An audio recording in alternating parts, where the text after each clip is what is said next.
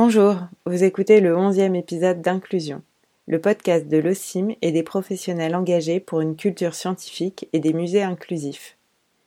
Cette semaine, nous rencontrons Karen Letty, qui est professeure des écoles.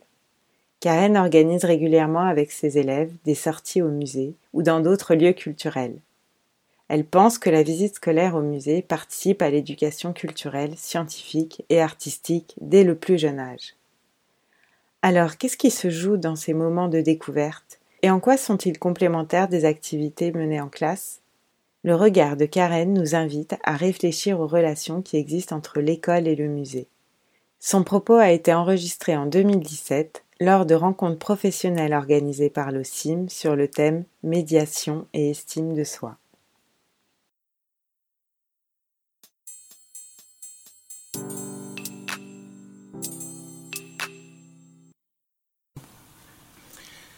Pourquoi sortir de l'école Pourquoi euh, aller au musée?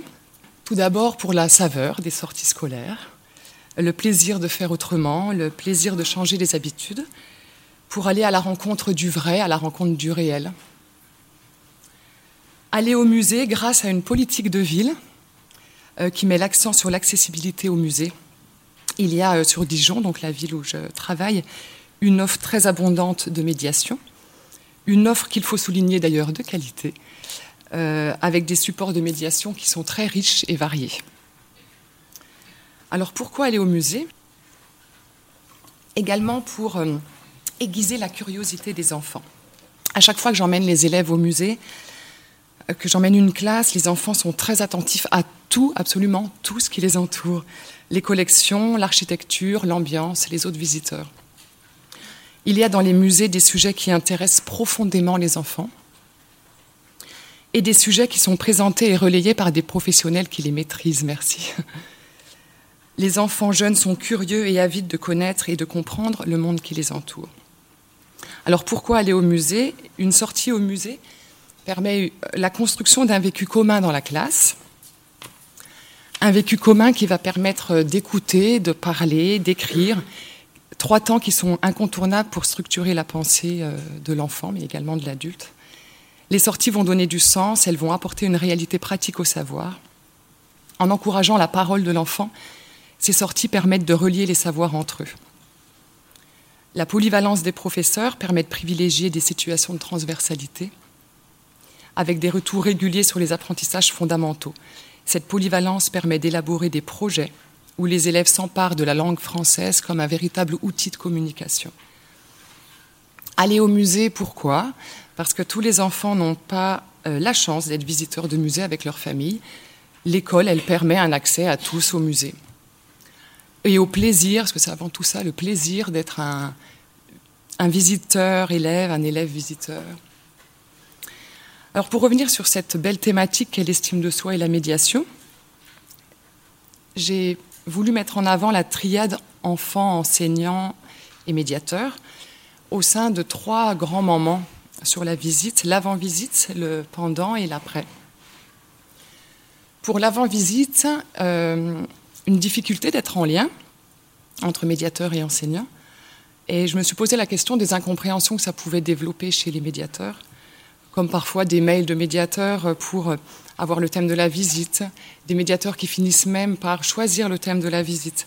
Alors comment les médiateurs vivent-ils cela? Euh, Les classes arrivent, repartent, s'enchaînent. Pareil, comment les médiateurs vivent-ils cela? Quand, c'est possible, en tout cas, c'est agréable de pouvoir se rencontrer ou de se téléphoner avant une visite et avant une rencontre. Je voulais parler d'un petit plus, là. Euh, d'avant-visite, j'ai parfois fait cela, je ne l'ai pas assez fait et je vais dorénavant le faire tout le temps. Ce sont les enfants qui préparent l'appel. Qui préparent l'appel et la prise de rendez-vous, c'est magique. En arrivant après au musée, les médiateurs qui me disent oh, C'est génial, j'ai surpris et heureux en fait qu'un enfant ait pu prendre le téléphone et, euh, s'organise pour, euh, pour prendre le rendez-vous. Alors, ce postulat m'a fait euh, émerger une autre interrogation Comment peut-on intégrer l'enfant comme un, véritable acteur de sa visite? Pendant la visite, de manière générale, la relation qui se crée entre médiateur, enfant et enseignant est basée sur une, une très grande confiance. On ne se connaît pas, et on passe trois quarts d'heure, une heure, voire un peu plus ensemble. Il y a l'importance à ce moment-là qu'il joue trouver sa place physique, de parole, le rôle qu'on a à jouer sur ce temps commun. Je pense que des exemples, vous en avez tous, tous en tête, j'en ai plein, de rencontres avec soit des empreintes positives, soit des empreintes négatives. Ce qui me semble intéressant, là, c'est de réfléchir au pourquoi de ce ressenti. Qu'est-ce qui a fait que sur cette visite, il y a eu cette empreinte-là Alors, une fois de plus, pour ma part, c'est euh, la place qui a été laissée à l'enfant, afin qu'il se sente bien dans la visite, qui va laisser une empreinte, donc positive ou négative. Euh, pour cela, il me semble intéressant de réfléchir à, en tout cas, d'assurer la qualité des temps d'accueil et de fin de visite de réfléchir sur le partage du temps de parole entre l'adulte et l'enfant, de l'importance de la place qui peut être laissée à la parole de l'élève, de l'enfant, euh, de pouvoir fournir des éléments à l'enfant qui va lui permettre de personnaliser sa visite.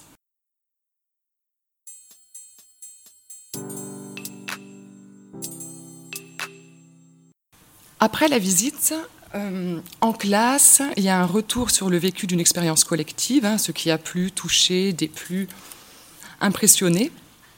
L'élève formule son avis, argumente son avis, écoute, accepte celui des autres, essaye de comprendre celui des autres, etc.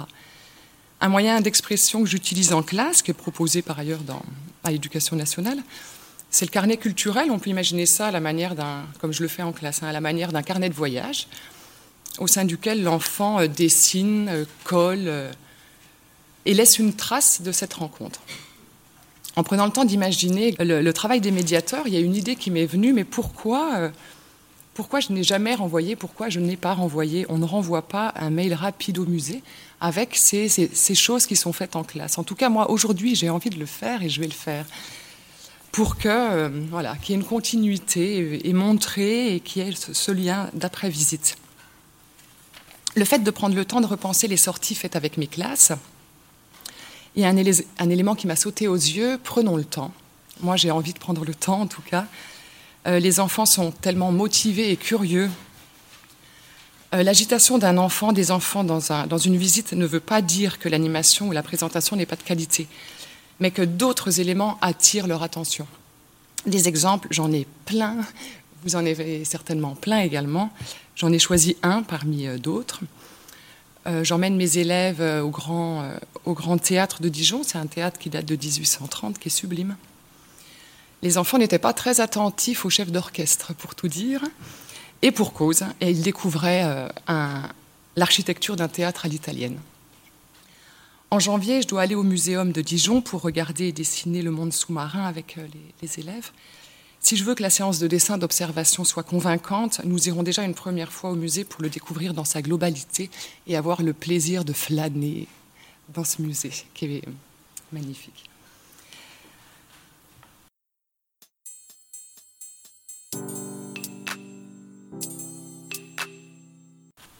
Dans cette présentation, je souhaite évoquer rapidement des projets transversaux et interprofessionnels euh, afin de mettre en avant la richesse du pluralisme professionnel et de la co-réflexion.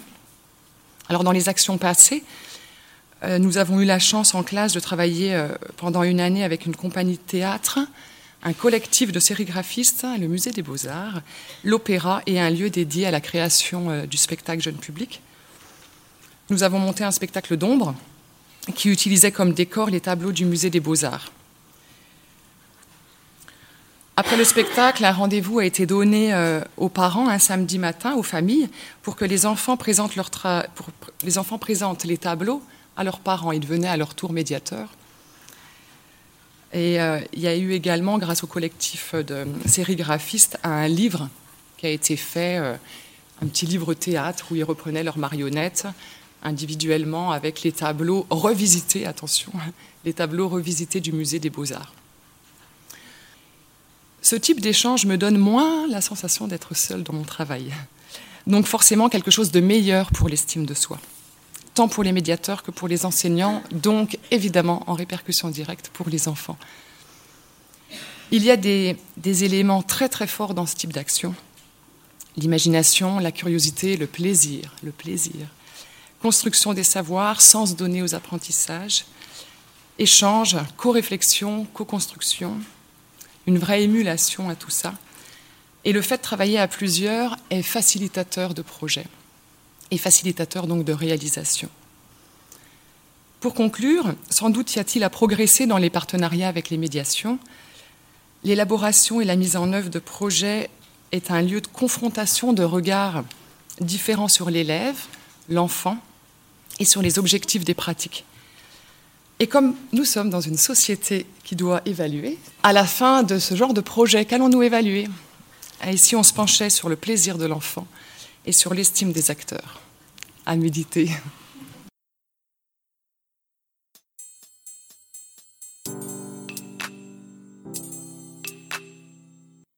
Merci infiniment à Karen Letty d'avoir partagé ses convictions et son plaisir d'accompagner les élèves dans leur découverte des musées. Pour prolonger l'épisode, nous vous donnons rendez-vous sur la plateforme en ligne OSIM à l'écoute des savoirs. Vous découvrirez des ressources faisant écho aux propos de Karen. Voici l'adresse podcast. Si vous aimez Inclusion, n'hésitez pas à en parler autour de vous ou à laisser des commentaires sur Apple Podcast et Spotify. Ça permettra à d'autres de le découvrir plus facilement. Merci pour votre écoute et à bientôt pour le prochain épisode.